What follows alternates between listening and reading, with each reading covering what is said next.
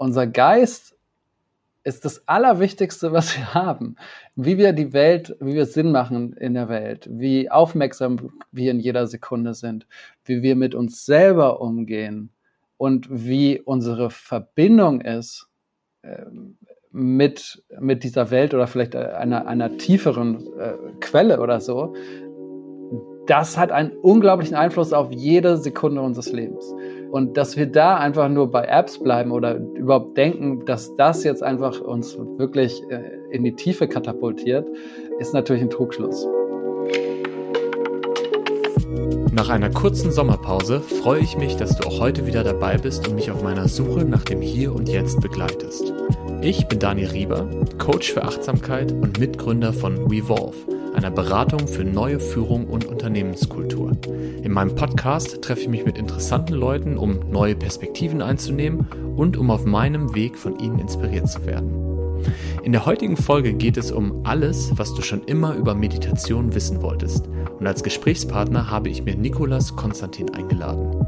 Nico ist Coach für Leadership und Meditation und leitet das Beratungshaus Mind Inc., wo er nach eigener Aussage Changemaker, CEOs und sogar Drei-Sterne-Köche bei der persönlichen und organisatorischen Transformation unterstützt. Außerdem ist er Gründer von Onira, einer Community- und Lernplattform für fortgeschrittene Meditatoren. Nico hat selbst an Retreats unterschiedlicher Traditionen teilgenommen und eine 800-stündige Ausbildung zum Meditationslehrer absolviert. Bevor er nach Berlin gezogen ist, lebte er in Brüssel und war als Berater im EU-Parlament tätig. Was mich an unserem Gespräch besonders begeistert hat, ist, dass Nico auf der einen Seite sehr analytisch und wissenschaftlich an das Thema herangeht, gleichzeitig aber auch eine jahrelange eigene Praxis hat und dabei tiefgreifende Erfahrungen sammeln durfte. Nico, schön, dass du dir Zeit genommen hast für den Podcast heute. Und äh, er trägt diesen wundervollen Titel, was du schon immer über Meditation wissen wolltest. Und weil es so ein großer Titel ist, dachte ich mir, ich hole mir Unterstützung dazu. Und da habe ich sofort an dich gedacht. Und äh, finde es klasse, dass du jetzt an diesem Donnerstagabend nach einem vollen Tag schon dir Zeit nimmst, um mit mir gemeinsam über Meditation zu sprechen. Hm. Schön hier zu sein, Daniel. Äh, es freut mich wirklich. können ja mal mit einer ganz einfachen Frage beginnen. Hast du heute schon meditiert? Ähm, ja, heute Morgen. Ähm, mhm. Genau, heute Morgen. Ich habe nicht so geschlafen und ähm, bin dann aufgewacht und dachte, ja, jetzt ähm, wäre es schön, mich selbst zu regulieren und einfach noch ein bisschen tiefer und mehr, mehr in Kontrolle zu kommen. Und habe mir dann mhm. eine halbe Stunde gegönnt. Ja, genau. Das äh, hat den ganzen Tag auch dann wirklich schön beeinflusst. Ja. Wie, wie kann ich mir das vorstellen? Hast du da so ein Ritual? Hast du einen Raum? Ähm, wie hast du heute Morgen meditiert? Mal so als, als ein Beispiel.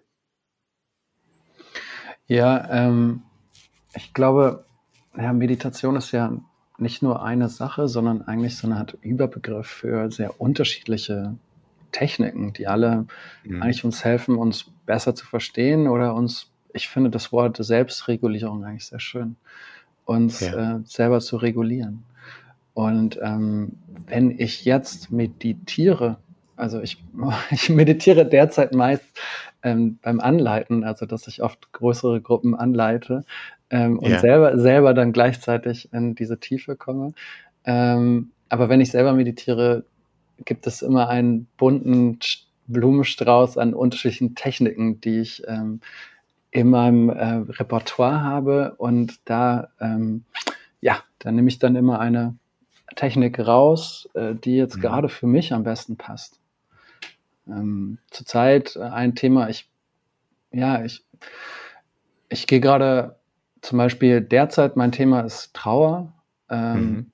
Das, was in meinem Umfeld passiert, was ähm, genau mir, jetzt im ganzen Körper das, das Gefühl Trauer auslöst. Und ähm, ja, und hier habe ich jetzt, also in diesem Beispiel unterschiedliche Techniken ja. zu, zur Verfügung, um konstruktiv ähm, mit dieser Emotion zum Beispiel umzugehen. Das ist jetzt zum Beispiel nur ein Beispiel. Das heißt, du ähm, beobachtest, was für Emotionen da sind, oder du beeinflusst sie auch aktiv? Weil du hast ja von Regulation gesprochen, das klingt schon nach einem mhm. aktiven Prozess auch.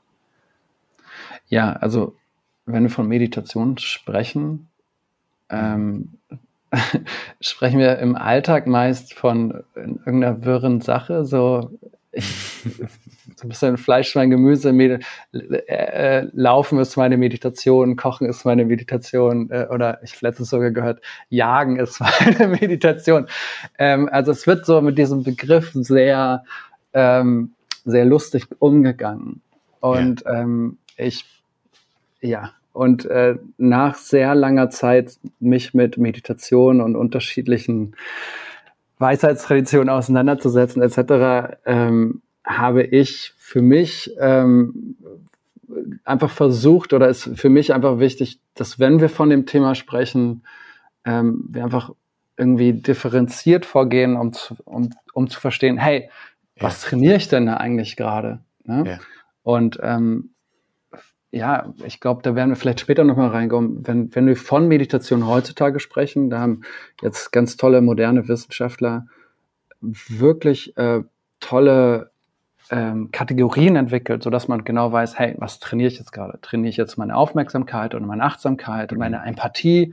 Oder gehe ich wirklich tiefer in, in eigentlich das, diese, ja, eigentlich in, in diese Tiefe, die entsteht, wenn man in wirkliche Selbstreflexion geht?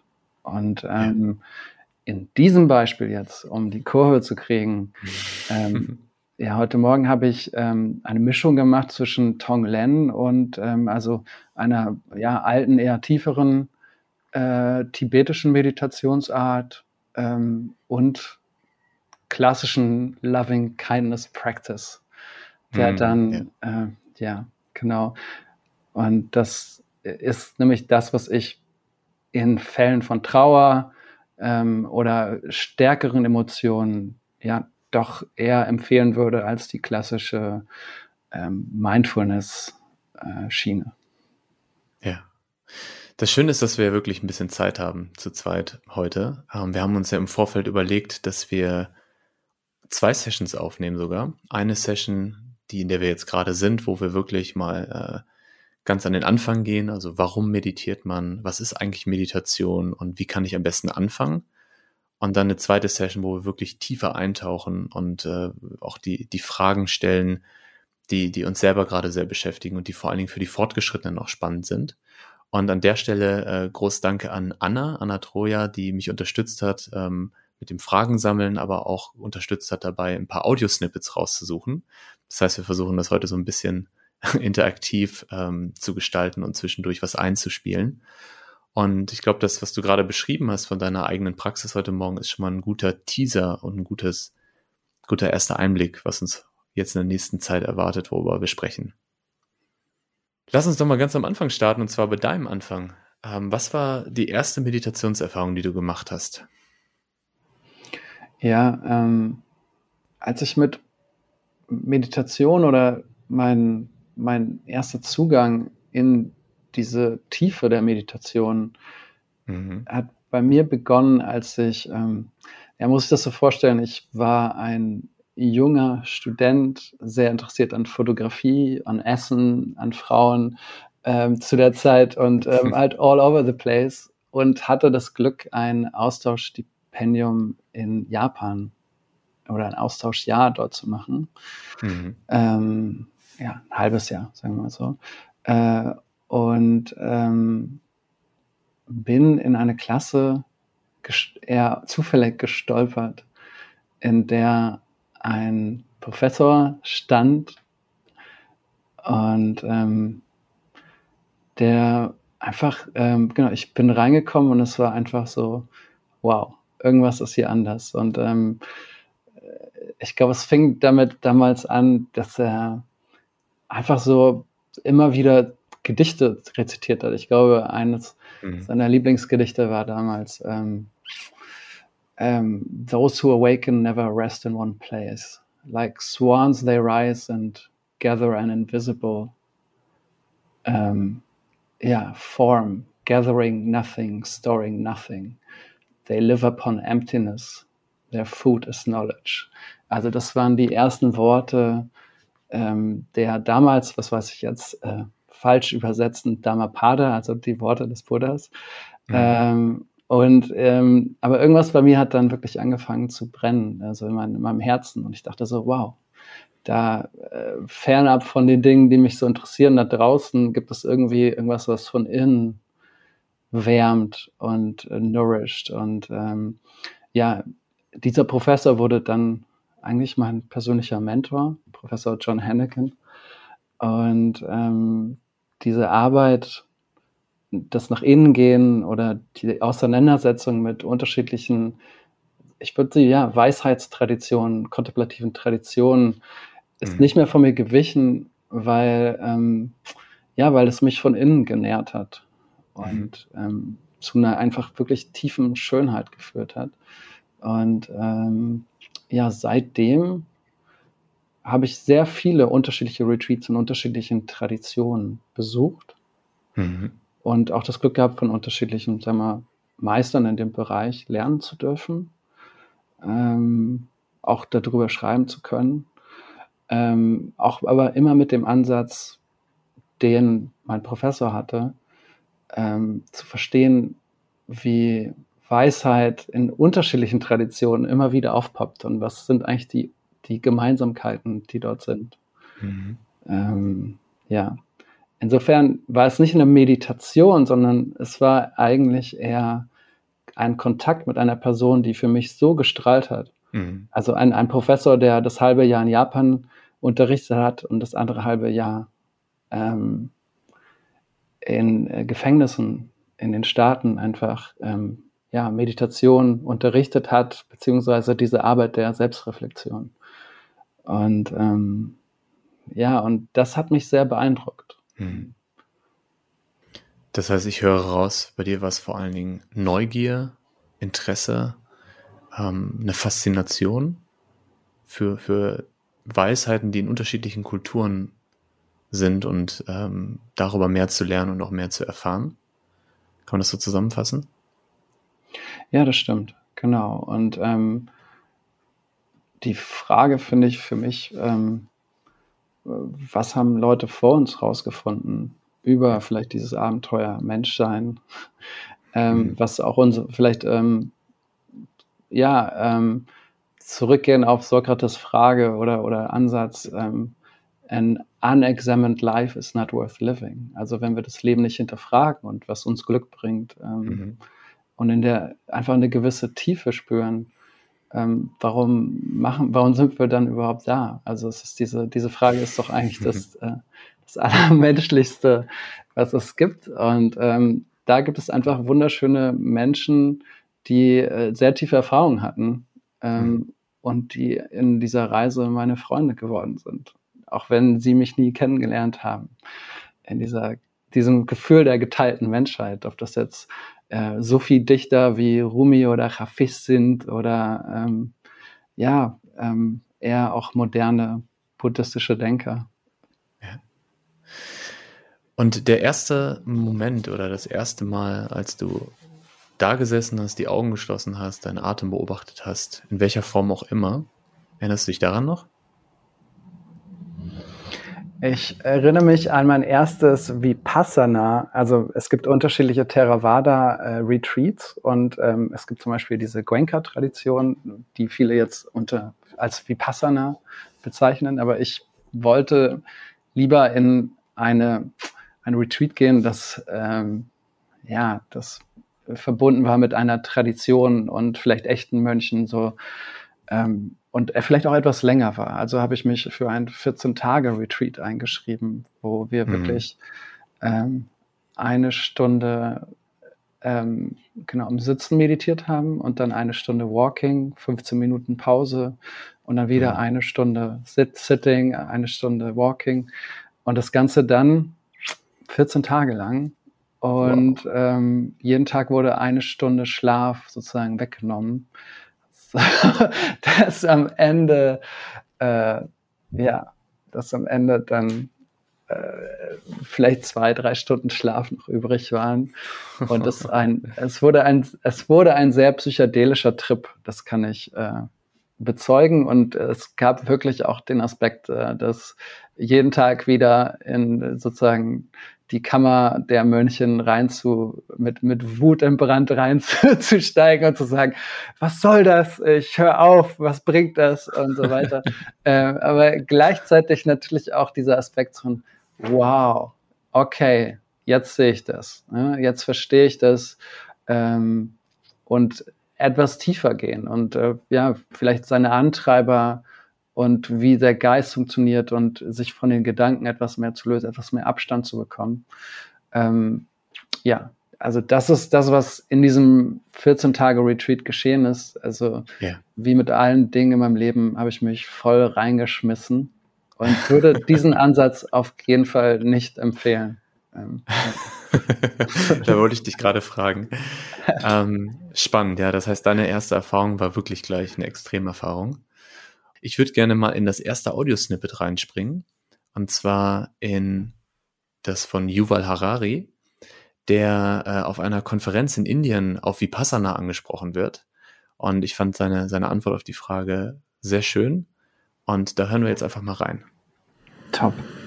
Um, you are somebody who practices uh, Vipassana. Um, does that help you get closer to the Force? Is that where you get closer to the Force? Uh, I practice Vipassana meditation to see reality more clearly, to be able to see what is reality, what is really happening right here, right now. I'm not doing it as any kind of religious exercise to get in touch with this force or that force, with this story or that story. It's really for me then the least dogmatic thing I ever encountered in life is vipassana meditation. It just tells you, just observe what is really happening right now as it is without trying to impose any story on it, without trying to change it in any way. I mean, I remember the first time I went to a course, and the first instruction I got from the teacher was observe your breath. Not observe God, not observe the soul, just observe your breath coming in and out of your nostrils and just accept the breath, whatever it is. If it is strong, if it's weak, if it comes from this nostril or that nostril, doesn't matter. Just observe the reality as it is. And what amazed me was that I couldn't do it for more than 10 seconds. Immediately, the mind ran away to some story, some fantasy, some memory. If I can't observe the reality of my own breath for 10 seconds, how can I hope to observe the reality of the global political system or of the global economic system? Genau, das war ein Zitat von äh, Yuval Harari und für den oder die die Yuval Harari noch nicht kennen, das ist ein Autor, der unter anderem Sapiens geschrieben hat, Homo Deus und 21 Lessons for the 21st Century. Und er sagt, dass er selber seit 18 Jahren meditiert, nach der Vipassana-Tradition von Gwenka, die du ja auch eben angesprochen hast, Nico.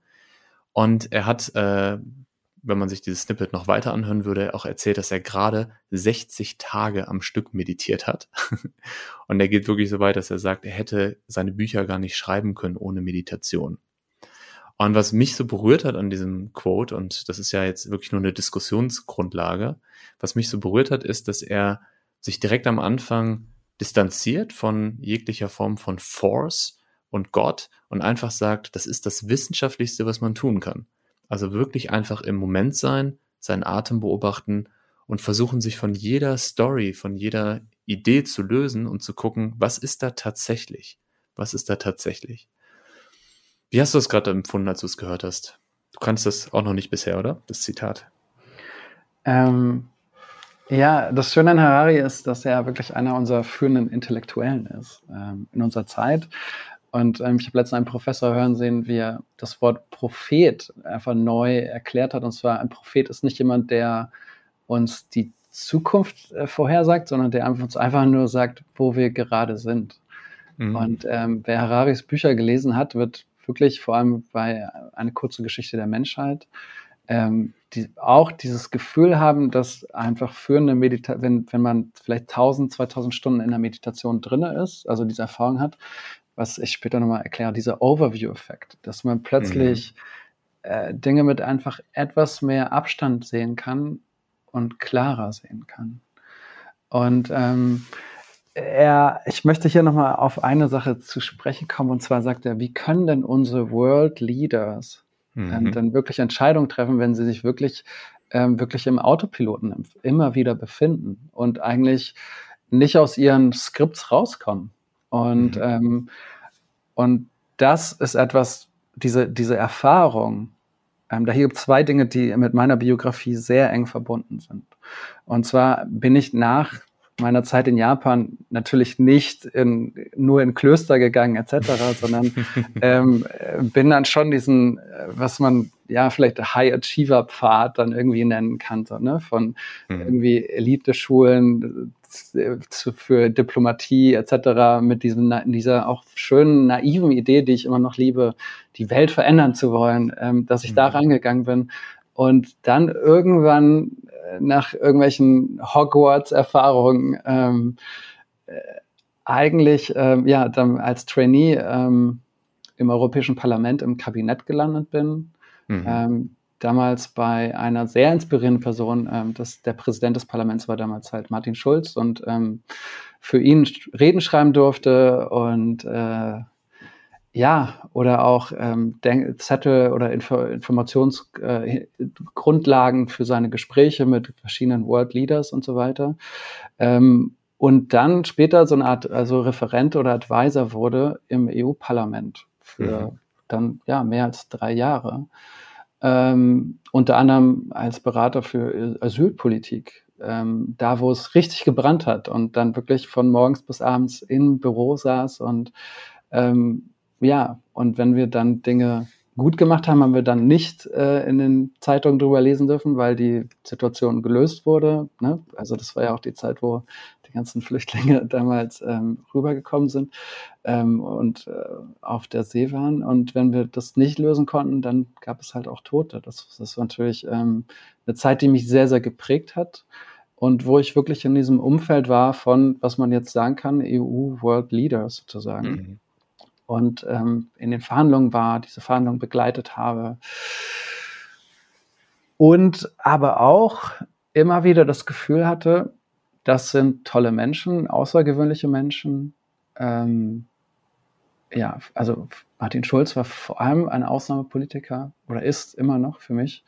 Ähm, aber viele Menschen, die ich gesehen habe in diesem Feld, hatten nicht das, was ich jetzt emotionale Intelligenz nennen würde, oder die mhm. Fähigkeit, in Verhandlungen ähm, äh, aus ihrem Schatten rauszutreten und zu sehen, was sind die Gemeinsamkeiten, die wir haben, mhm. um wirklich ähm, die Best-Case-Szenarios ähm, da einzuleiten. Äh, ja, für diese Arbeit, äh, das nennt äh, Ed Shapiro, der Dean der Harvard School of Negotiation, nennt das so Vertigo, das so passiert und warum auch unsere Identität und unsere, unsere, sagen wir, unsere Afflictions, äh, unsere ähm, uns eigentlich davon abhalten, wirklich äh, Entscheidungen zu treffen, die für das Gemeinwohl gut sind. Ähm, das sind alles Dinge, die ich beobachtet habe, die mich irgendwie nicht, also die, die bei mir das ausgelöst haben, dass ich das Gefühl hatte, so, hey, warte mal, ich, wir machen hier gerade Gesetze für vielleicht 500 Millionen Europäer und, ähm, aber ich weiß immer nicht mehr, also ich weiß, gerade nicht, ob ich ob das weiß, was für so viele Leute gut ist. Und gleichzeitig möchte ich lieber gerade Leute dabei, dabei helfen, ihre eigenen Lösungen zu finden und rauszufinden, wie sie halt, wie, wie wir, wie wir es auch kollektiv und aber auch persönlich schaffen, ähm, aus dieser Tretmühle der Identität rauszugehen um vielleicht bessere Entscheidungen zu treffen, die für unsere, für unsere Zukunft gut, ist, gut sind. Ja, ähm, ja. Und, und Harari war einfach, ähm, Deep Harari und Sam Harris waren diese zwei Intellektuellen, die sehr tief meditieren, sehr viel Erfahrung hatten, die ich an, zu dem Zeitpunkt einfach am, am meisten bewundert habe. Und die haben mich dann sozusagen so inspiriert, dass ich aus diesem sehr sicheren Job, aus dieser, sagen wir mal, vielleicht, ja, diesem goldenen Käfig ausgetreten bin ähm, und gesagt habe, okay, ich möchte diese innere Arbeit machen. Ich möchte sowohl Leaders helfen als auch, ähm, ja, jede, jeder Person, die oder vor allem auch mir selbst, für mich selber so lernen, ähm, was es wirklich damit auf sich hat. Ja, sehr schön. Ähm, dieses Narrativ, was, was Harari aufbaut, dieses, ähm, wie kann man ähm, Leader of the World sein, wenn man nicht mal Leader of, the, of your Mind ist. Also wenn man nicht mal eine Klarheit über seine eigenen Gedanken, seine eigenen Muster, seine eigenen Glaubenssätze hat, wie kann man dann wirklich nach draußen gehen, ein Unternehmen leiten, nach draußen gehen, äh, ein Land führen ähm, und wirklich gute Entscheidungen treffen. Das ist ein Narrativ, was wir auch sehr viel in unseren Workshops nutzen. Und ich glaube, dass Yuval Harari einer der Menschen ist, die das auch in eine Sprache bringen, die für viele zugänglich ist. Also in seinem Buch 21 Lessons for the 21st Century ist die letzte Lesson äh, Observe, also beobachte. Und da spricht er einfach über seine Erfahrungen mit der Meditation und sagt, dass diese Fähigkeit einfach zu beobachten, was tatsächlich ist, so elementar wichtig ist. Und es hat äh, mich sehr berührt auf jeden Fall. Also da haben wir einen ähnlichen Vorbild ist ein, ist ein komisches Wort, aber eine ähnliche Inspirationsquelle. Schön. Ja. Ja. Okay, jetzt sind wir schon ganz schön tief drin. Ähm, vielleicht sollten wir noch mal drei Schritte zurückgehen und einmal kurz, wenn das überhaupt kurz geht, klären, mhm. was ist eigentlich Meditation? Und ich weiß, es gibt nicht die eine richtige Antwort und ich habe mit vielen Leuten gesprochen, die da unterschiedliche Antworten geben würden. Ähm, und ich würde gerne dich einmal dazu hören und dann unseren guten Kollegen Titch Nathan, also auch ein, ein großer Denker, der äh, da auch ähm, ja, ein paar schöne Sätze für gefunden hat. Also was würdest du sagen? Was ist aus deiner Sicht Meditation? Und vielleicht auch, wie kannst du Meditation mit Achtsamkeit in Verbindung bringen, beziehungsweise von Achtsamkeit abgrenzen? Hm. Also wenn wir Meditation heute hören, wird dieser Begriff einfach sehr ja, es wird halt äh, für alles, alles und nichts verwendet. Ähm, mhm. ähm, durch meine, also in meiner Zeit in verschiedenen Retreats und mit verschiedenen Lehrern habe ich zum Glück verschiedene Meditationstechniken kennenlernen dürfen und einfach auch, sagen wir mal, sehr lange praktizieren dürfen. Mhm. Ähm, und bin manchmal auch auf dieses Narrativ gestoßen, also jetzt nicht von meinen Lehrern, aber so im Alltag, diese eine Meditation ist die einzige, die ihr trainieren müsst äh, oder mhm. solltet. Ähm, was ich irgendwie komisch finde, weil wenn man ins Fitnessstudio geht und dein Fitnesstrainer sagt dir, okay, du musst jetzt nur Armbeugen machen und du wirst eine global total fitte Person, ähm, dann lachen wir diese Person aus. Aber es gibt immer noch dieses Spiritual Mambo Jumbo, mhm. ähm, was da irgendwie noch dazu lenkt. Und interessanterweise sind unsere Wissenschaftler ähm, da sehr viel weiter als viele Meditationslehrer. Ähm, allen voran Leute wie Cortland Dahl in den Staaten, die mit Mingyo Rinpoche und anderen, sagen wir, Royalties der Meditationszeit irgendwie trainiert haben. Ähm, und gleichzeitig auch in diesen führenden Labs der Neurowissenschaft sind. Und ähm, um jetzt die Überleitung zu machen, was ist Meditation? Ähm, basierend auf einigen dieser Denkern ist Meditation einfach ein Sammelbegriff für verschiedene mentale Training und Techniken, die dir helfen, deine mentale Gesundheit und deine Selbstregulierung an, an den Start zu bringen. Mhm. Das heißt, ähm, Meditation ist ein Sammelbegriff für Selbstregulierung, verschiedener Arten von Selbstregulierung. Ja. Ähm, und da gibt es natürlich verschiedene Unterbereiche, die einfach, die wir jetzt eigentlich einteilen können in drei oder vier verschiedene Kategorien. Mhm. Ähm, je nachdem, was denn da gerade trainiert wird. Ähm, da gibt es einmal den Bereich Achtsamkeit oder Fokus.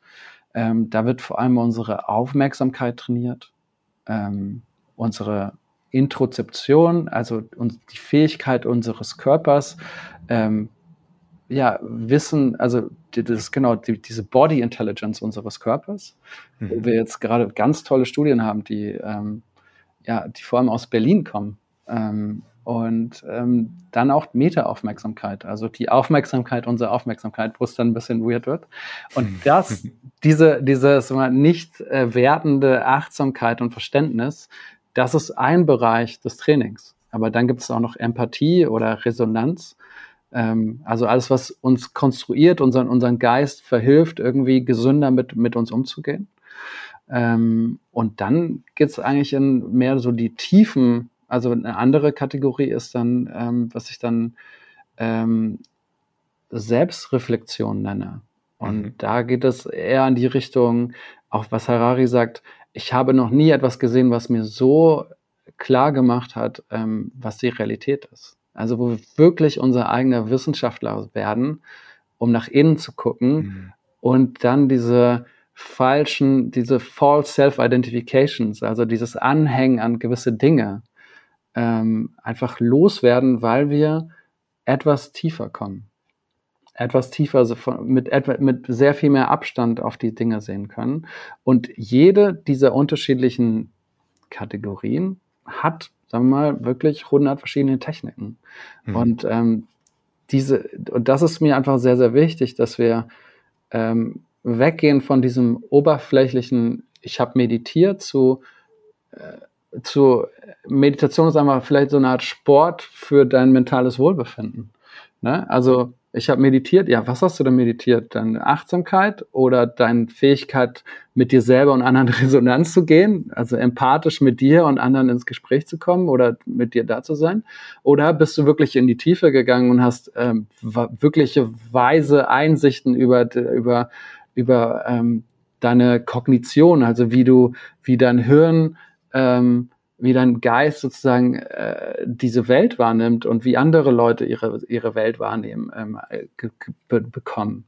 Und ja. äh, das, das ist natürlich ein ganz anderer Schnack, weil plötzlich können wir viel detaillierter drüber nach äh, sprechen, äh, drüber sprechen, was wir gerade erfahren und wir können auch wirklich ähm, das adaptieren. Hey, dieses Training zu diesem Zeitpunkt ist genau das, was du brauchst.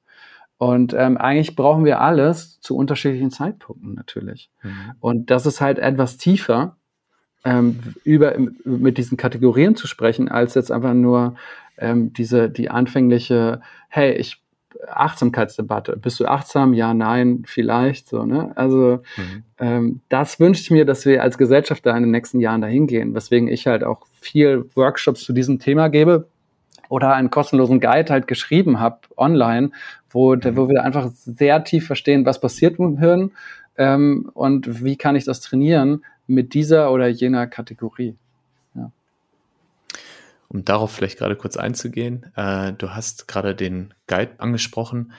Du hast ähm, den Mind Club gegründet, das ist mind-club.co, ähm, der sich jetzt auch umbenennt in Onira. Und dort gibt es ein Free Guide, wo wirklich so die Grundlagen von Meditation einmal beschrieben werden.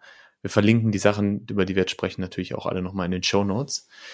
Ähm, vielleicht auch mal aus meiner Perspektive noch zu dem, was du gerade gesagt hast. Ich kenne so beide Schulen. Ähm, einmal die Schule, äh, Meditation ist alles, was man bewusst im Hier und Jetzt macht. Nach dieser Definition wäre auch ein Spaziergang oder ein Kochen eine Form von Meditation. Und es gibt die Schule, die sagt, Meditation bedeutet wirklich, dass man sich dediziert Zeit nimmt, ähm, um zu schauen, was da tatsächlich ist. Also nicht irgendetwas anderes tut, sondern wirklich nur beobachtet. Und ich glaube, dass die Begrifflichkeiten halt einfach so inflationär benutzt werden, auch Achtsamkeit, dass es sehr schwierig ist, das auseinanderzuhalten. Und lass uns mal einmal in ein anderes Audiosnippet reinhören, und zwar von Thich Nhat. Und der erzählt etwas über buddhistische Meditation. Uh, Buddhist, uh, Buddhist meditation is uh, the practice of looking deeply into the nature of reality. Because if uh, we don't have enough uh, concentration, mindfulness, we cannot look deeply we, we can be deceived by what we see and by what we hear. It's like science. Science is, uh, is also an attempt to look uh, more deeply. You look uh, at the sky and you see a star. You believe very strongly the star that the star is uh, there. It, but it, it, it may be that the star has already disappeared one thousand uh, year of light uh, ago and that is why you, you can be deceived by what you see and what you hear. And science help us uh, to be more careful. Uh, and Buddhism does the same. Uh, if uh, you look deeply, uh, and then you can uh, be free from wrong perceptions, from illusions. Ja, Thich Nhat Hanh ist natürlich ein großer Denker und äh, buddhistischer Lehrer und dafür bekannt, auch sehr gut zu connecten zu der westlichen Welt. Und deshalb äh, wählt er natürlich hier bewusst auch so Wörter wie Science. Ähm, ich finde das Beispiel sehr schön, was er nennt mit dem Stern. Ne? Wir gucken in den Himmel und wir sehen einen Stern und wir sind uns sicher, der Stern ist da. Aber vielleicht ist der Stern schon seit Tausenden von Jahren nicht mehr da und es ist einfach nur aufgrund äh, der Entfernung, dass das Licht immer noch da ist. Und sich bewusst zu machen, die Dinge sind nicht alle so, wie wir denken, dass sie sind. Also diese Offenheit dafür zu bewahren, dass Dinge vielleicht auch anders sind und dann ganz neugierig zu forschen. Ich finde es äh, eine schöne Perspektive, die er da aufmacht. Hm. Ja, ich, ich finde es auch schön. Also erstmal, es, es geht ja in die gleiche Richtung wie äh, Harari. Also das mhm. ist Meditation ist kein Tohu Wabuhu, ist kein ähm, irgendwie Spiritual Mambo Jumbo, sondern einfach wirklich die Kunst ähm, ganz genau hinzugucken. Mhm. Und ähm, wenn wir wirklich drüber nachdenken, dass ähm, also äh, ich glaube, das war Dan Gilbert, hat eine Studie herausgebracht, äh, eine Harvard-Studie, wo wir herausgefunden, dass irgendwie vier, bis 54 Prozent des Tages einfach komplett auf Autopilot sind. Mhm. Und dass uns das einfach unglücklich macht. Und ähm, also, genau, äh, wo das Verdict dann war wirklich a distracted mind, also unhappy mind. Also, und ähm, wenn wir uns das wirklich ge dessen gewahr werden, dass wir meistens gerade nicht bewusst im Moment sind, mhm. ähm, und auch keine Kultur haben des genauen Hinguckens, ähm, dann zeigt sich doch, wie schön oder wie wichtig es einfach ist, gewisse Praxisen zu haben, wo man wirklich nach innen gucken kann. Und dann dadurch, also die wissenschaftliche Methode ist ja, ähm, wenn wir genau hingucken ähm, und das öfters testen, können wir wirklich rausfinden, was ist. Und ähm, das Gleiche gilt natürlich, ähm, und das, das geht vielleicht äh, eher auch in diese, diese tieferen Aspekte des, des Bewusstseins und des Seins. Mhm. Wenn ich mein Ich oder meine Kognition, meine Wahrnehmung genau angucke ähm, und sie sich vielleicht dann auflöst oder so weiter und ich aber genau hingeguckt habe, ähm, mhm. ist es dann, ist dann die Erkenntnis wahrer als dass, dass ich das zum Beispiel, dass ich gefühlt habe, ähm, als ich nicht genau hingeguckt habe. Ähm, und da würde man als wissenschaftlicher Hingucker oder Denker so ein bisschen sagen, ja, denn ich war bewusst und habe genau hingeguckt. Ähm, ja, also das sind so Aspekte, die mir jetzt da auffallen. Ein anderer Aspekt, der mir wirklich auffällt, ist, wenn wir heute gucken auf, auf das mentale Wohlbefinden unserer Zeit. Ich, ich weiß nicht genau, ob es unserer Generation schlechter geht oder ob wir einfach jetzt einfach uns gewahr werden, mhm. wie ungesund wir miteinander umgehen. Ähm, wie als Männer untereinander, wo vor ein paar Jahren, wenn man einfach nur nett zueinander war, äh, als Mann wurde man sozusagen gleich Bromance äh, gebrandmarkt. Ähm, aber auch wirklich, wo, wo, wir, wo wir einfach, ehrlich gesagt, ähm, ja, jeder in unserem Bereich oder in, äh, in unserem Umfeld kennt bestimmt jemand mit, einer, mit einem mentalen Problem oder Mental Health Issue. Ähm, und äh, moderner Trauma-Research, also oder, oder moderne Traumadenker wie Gabor Matte sagen, ähm, Traumas sind nicht irgendwie, was einer von, eine von 100 Personen hat, sondern wir, wir reden jetzt für 45 von 50 Prozent haben starke Traumata. Mhm. Und da, das heißt also, dass wir uns in unseren Skripts, ähm, die wir da haben, ähm, etwas verlaufen haben und wir haben sozusagen äh, wirklich äh, ja, wir, Traumata, die jeder von uns mitträgt, ähm, derer wir uns gewahr werden.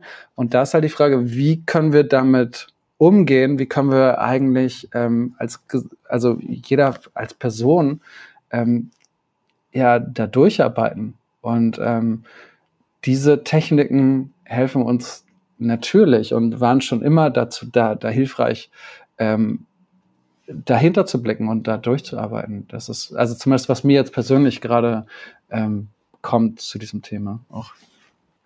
was auch wieder sehr in die Selbstregulierung geht, die du ja auch angesprochen hast. Mhm. Ähm, wir haben jetzt ein bisschen darüber gesprochen, was ist eigentlich Meditation und wir haben darüber gesprochen, warum hast du angefangen, was könnte Motivation von Leuten sein, anzufangen. Also zum Beispiel auch wirklich äh, mentale Probleme, Herausforderungen, aber auch einfach enormer Stress, Druck, äh, Abgelenktheit, ähm, Überforderung. Also es gibt ja ganz, ganz viele Herausforderungen unserer Zeit, die wir gerade alle wahrnehmen.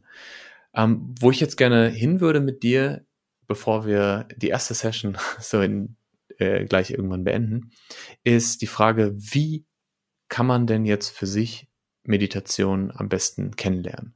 Also du hast gesagt, dein Anfang war, du bist gleich voll rein, 14 Tage wie Passana, jeden Tag sitzen ähm, und es war richtig, richtig hart. Was würdest du denn jemandem empfehlen? Und du hast ja sehr, sehr viele von diesen Menschen auch kennengelernt über die letzten Jahre, mit denen du gearbeitet hast. Was würdest du jemandem empfehlen, der sagt, ich habe bisher noch keine Erfahrung mit Meditation, aber ich habe Lust, das mal auszuprobieren für mich? Mhm. Ja, ähm, das ist eine richtig schöne Frage und ähm, ich, ich hoffe, dass ich da eine eine okay Antwort da zusammenbekommen. Ähm, ja, also erstmal gratuliere, dass du das die Zeit dir den für Selbstreflexion nehmen möchtest. Ähm, mhm. Dann würde ich sagen, äh, mehr noch als die, mehr noch wie ich da am besten ran, also oder was mache ich direkt, ist die Frage, welches Mindset sollte ich haben. Und ähm, mhm. ich finde da zum Beispiel was äh, Zen-Mönche Beginners Mind nennen, sehr wichtig. Also, dass man eher mit totaler Offenheit und Neugier reingeht, als mit irgendwie Frustration und ich muss das jetzt durchpauken. Ähm, ich finde moderne Apps total toll. Ähm, mhm. Da gibt es Apps wie die Healthy Minds App von ähm, äh, Professor Richard Davidson und Cortland Dahl, die, die super ist. Äh, Apps wie Waking Up äh, von Sam Harris. Aber selbst Headspace äh, finde ich absolut angenehm, um anzufangen. Mhm. Dann müssen uns aber gewahr werden, hey, ähm, unser Geist ist das Allerwichtigste, was wir haben. Wie wir die Welt, wie wir Sinn machen in der Welt, wie aufmerksam wir in jeder Sekunde sind, wie wir mit uns selber umgehen und wie unsere Verbindung ist äh, mit, mit dieser Welt oder vielleicht einer, einer tieferen äh, Quelle oder so, das hat einen unglaublichen Einfluss auf jede Sekunde unseres Lebens. Äh, mhm. Und dass wir da einfach nur bei Apps bleiben oder überhaupt denken, dass das jetzt einfach uns wirklich äh, in die Tiefe katapultiert, ist natürlich ein Trugschluss. Du kannst genauso wenig ähm, die Geige mit einer App lernen, als du wirklich tief meditieren lernen kannst ähm, mit einer App. Also äh, meine Antwort darauf war einfach im letzten Jahr einen Club zu gründen, äh, in dem ich halt jeden Tag unterrichte und andere Meditationslehrer aus verschiedenen Traditionen zusammenbringe und ähm, und gleichzeitig irgendwie Theorie, äh, ja, jede Woche ein Theorie äh, äh, gebe und das dann global und virtuell. Ähm, jetzt weiß ich nicht, ob ich das noch weitermache, aber ähm, so, das war auch ganz schön viel Arbeit. Ähm, aber ich würde einfach empfehlen, einen guten Meditationslehrer zu suchen und mhm. vielleicht mit der Person ähm, durchzuarbeiten. Und dann stellt sich auch noch vielleicht die Frage, hey, möchte ich irgendwann in einen Retreat rein? Mhm. Und da stellt sich dann wieder auch die Frage, möchte ich jetzt wirklich den Fokus trainieren? Und das ist etwas, wo ich eigentlich denke, in unserer Gesellschaft gehen wir sehr hart mit uns ins Gericht. Und wenn wir jetzt zum Beispiel ein Gwenker Retreat machen, ähm, das ist eine extrem tolle Schule der Aufmerksamkeit, aber wirklich mhm. vor allem eine Schule der Aufmerksamkeit. Ähm, und keine Schule vielleicht ähm, unserer Empathie oder unser, unser Resonanz mit uns selber oder auch nicht in die tieferen Weisheiten, die ich dann jetzt Selbstreflexion ähm, oder Weisheit oder Metakognition nenne, wo eigentlich jeder erfahrene Meditator geht nach tausend Stunden Erfahrung genau in diese Richtung. Mhm. Weil man natürlich nicht meditiert, um Stress abzubauen. Das ist halt ein lustiges Nebenprodukt. Mhm. Aber wir meditieren aus Neugier, um einfach viel mehr, also über dieses, dieses Mysterium und dieses Abenteuer Menschsein zu erfahren und einfach Erkenntnisse daraus zu ziehen und einfach auch in richtig schönen States dann nachher abzuhängen, wo man einfach das Gefühl hat, wow, ich fühle mich so verbunden wie nie. Und da ist dann die Frage, in welches Retreat gehe ich? Ähm, wer könnte ein Lehrer sein, mit dem ich vielleicht ein bisschen länger abhängen möchte, ja. ähm, den ich halt respektiere, der aber auch sicher ist, ne? der vielleicht, äh, genau, und ähm, das ist, deswegen ist es halt irgendwie meine, die Aufgabe, die ich für mich per se jetzt gerade sehe, ist, wie schaffe ich einen Raum oder vielleicht ähm, Onira ist für mich das Projekt, wie kann ich irgendwie diese Informationen nach außen bringen, dass es einen geschützten Raum gibt, wo wir Leute einfach Leuten sagen können, darauf müsst ihr achten, darauf müsst ihr achten, darauf müsst ihr achten. Das hier sind die Kategorien, äh, diese Techniken sind eventuell wichtig für euch. Ähm, und dann sucht euch vielleicht einen Lehrer, ähm, in dieser Richtung, wenn ihr das wichtig, wichtiger findet und spielt schön, aber äh, wenn ihr irgendwie Probleme habt, kommt wieder zurück und wir helfen euch sozusagen. Ja, das wäre jetzt, glaube ich, meine, meine lange und vielleicht, keine Ahnung, meine Antwort darauf. Ja, ich merke, dass du sehr, sehr viel noch zu erzählen könntest. Das beschäftigt dich ja. auch sehr intensiv mit dem Thema. Ich versuche mal nochmal in meinen Worten deine Antwort auch zusammenzufassen. Ähm, wenn jemand gerade mit Meditation beginnen möchte, wäre es eine Möglichkeit, mit Apps zu beginnen ne, oder mit Online-Angeboten. Das heißt, mit so standardisierten, gesprochenen Meditationen, um damit erstmal die Erfahrung zu sammeln, wie ist es eigentlich und auch um ähm, so, ja, so ein bisschen Unterstützung zu haben. Sobald man aber wirklich tiefer einsteigen möchte in die Meditation, auch verschiedene Schulen kennenlernen möchte und so rausfindet, was ist, was ist die Art von Meditation, die zu mir passt, sollte man sich einen, einen Lehrer suchen, beziehungsweise ein Angebot, wo man wirklich eine Begleitung hat. Und ich würde vielleicht an der Stelle auch nochmal unterscheiden, weil das ist eine Frage, die ich sehr häufig bekomme, ähm, unterscheiden zwischen Guided Meditation und äh, ja, unbegleiteter Meditation. Mhm. Ähm, also du wirst ja wahrscheinlich, so wie ich, du hast ja eben auch beschrieben von deiner Meditation heute Morgen, ich setze mich halt wirklich hin, ich habe keine Kopfhörer drin, ich habe niemanden neben mir sitzen, der was erzählt und ich beobachte indem ich bestimmte Techniken nutze. Und das hätte ich aber am Anfang meiner Reise vor etwa zehn Jahren gar nicht machen können. Oder würde ich mir, hätte ich mir nicht zugetraut. Ich habe es tatsächlich auch versucht. Also meine erste Meditation war in einem buddhistischen Zentrum, das war mit 25, glaube ich. Da ähm, habe ich mich äh, auf dieses Holzbänkchen gesetzt und einfach eine Stunde die Augen zugemacht und sollte an nichts denken. Das habe ich zumindest gedacht in dem Moment. und äh, ich habe dann einfach nur gedacht, ey, ich kann nicht an nichts denken, wurde immer wütender auf mich. Meine Beine taten weh, mein Rücken tat weh. Und dann eine halbe Stunde mich aufgestanden und war richtig sauer und habe erstmal ein paar Jahre gebraucht, bis ich dem Ganzen eine zweite Chance gegeben habe. Ja, also was ich sagen will ist, ja. ja, was ich sagen will ist, es gibt diese zwei Ansätze, ne, wenn man mal ganz grob kategorisiert, nämlich einmal guided und einmal das andere, wo man sich einfach unbegleitet hinsetzt. Und ich würde aus meiner Erfahrung empfehlen, mit einer begleiteten Meditation zu beginnen, sowie mit Stützrädern Fahrrad fahren. Und dann irgendwann ja. braucht man die Stützräder nicht mehr und kann einfach ähm, das so machen. Und ich war äh, vor ein paar Jahren auch in Japan und ähm, war bei einem Mindfulness-Seminar in Kyoto in einem Kloster. Und mhm. da habe ich den, den Breath Count, den ich auch äh, in allen Workshops und äh, Coachings nutze, also wirklich seinen Atem zu zählen, gelernt und habe dort auch gelernt, dass man ab einem gewissen Punkt nicht mehr eins, zwei, drei, vier zählt, sondern nur noch eins, eins, eins, eins. Das heißt, der Breath Count ist so eine Möglichkeit, um den westlich denkenden Menschen, die ein sehr, sehr aktives Gehirn haben, äh, was an die Hand zu geben, diesem aktiven Gehirn, um es ein bisschen zu beruhigen. Ja, und dann, wenn man dann an dem Punkt ist, dass man das nicht mehr braucht, kann man das auch wieder loslassen. Aber das ist so die, die Schule, die mir sehr geholfen hat. Also erst begleitet, dann mit Zählen und dann irgendwann nur noch sein. Ja, ja, das ist total schön, was du sagst. Ähm, ich habe immer dieses Bild vor Augen und das ist ein bisschen, äh, natürlich müssen wir unseren Geist erstmal beruhigen, mhm. ähm, bevor wir etwas tiefer gehen können. Und das ist ein bisschen vielleicht wie so eine, auch ein Flugzeug, das sehr viel Energie verbraucht, bis es dann ähm, abhebt. Hm, also du verbrauchst wirklich 75 Prozent des Tankes eigentlich fürs Starten. So. Und dann aber fliegst du und dann ist dein Geist immer wirklich, ähm, und dann ist dieser, dieser wunderschöne Floating-Moment. Und bei mir passiert das oft erst nach 45 Minuten, ähm, hm. dass ich erst durch diese Schwierigkeiten gehe und dann erst auch reinkomme.